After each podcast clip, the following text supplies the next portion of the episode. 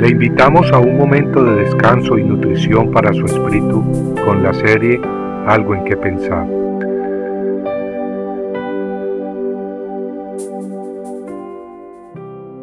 Pueblo santo, exclusivo y escogido de Dios.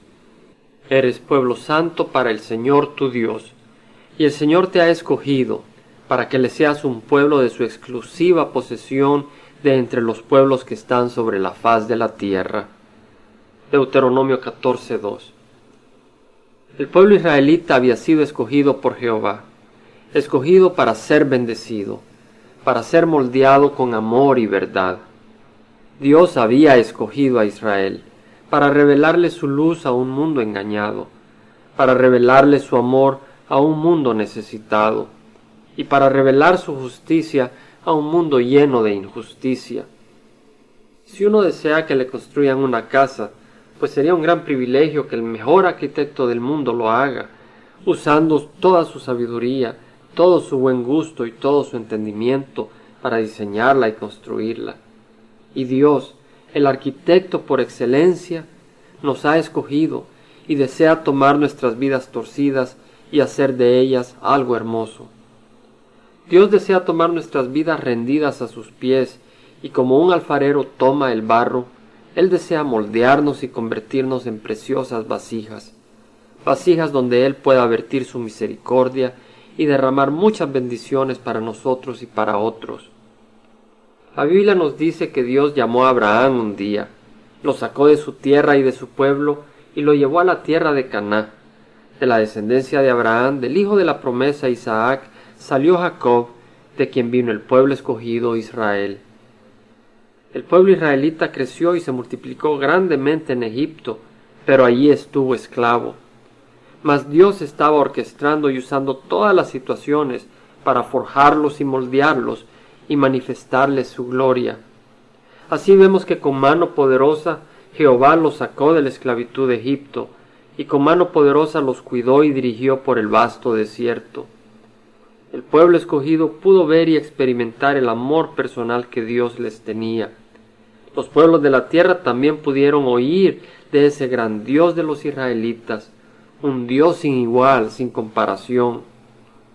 Así como Dios escogió a Israel para manifestar su amor, su justicia, su poder y sobre todo su salvación, en estos últimos días ha escogido a un pueblo, un pueblo sacado del mundo y formado por hombres y mujeres de muchas naciones un pueblo cuyo rey es Cristo, un pueblo que al igual que Abraham anda como peregrino y extranjero en esta tierra, pues nuestra ciudadanía está en el cielo. Somos un pueblo que le pertenece exclusiva y únicamente a Dios, pues Dios no comparte nada con Satanás, mucho menos su pueblo santo.